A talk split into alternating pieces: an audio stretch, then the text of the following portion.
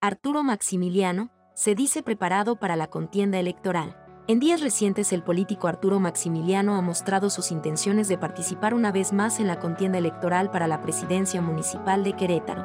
Arturo Maximiliano ha repetido en dichas entrevistas que ahora está más preparado que antes, y la razón de diferenciar el 2021 del 2024 es porque en las elecciones pasadas su designación como candidato ocurrió de forma rápida, sin pensarlo.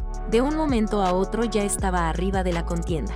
Ahora con meses de anticipación se ha empezado a hacer camino, y el propósito es poder conocer las necesidades de los habitantes de la capital, así como de sus quejas. En la percepción popular, Arturo Maximiliano está mejor calificado por las encuestas, siendo más cercano a la gente y más conocido que el propio aspirante del PAN. En próximas semanas se determinará oficialmente el registro y la elección del candidato que se irá a la contienda electoral.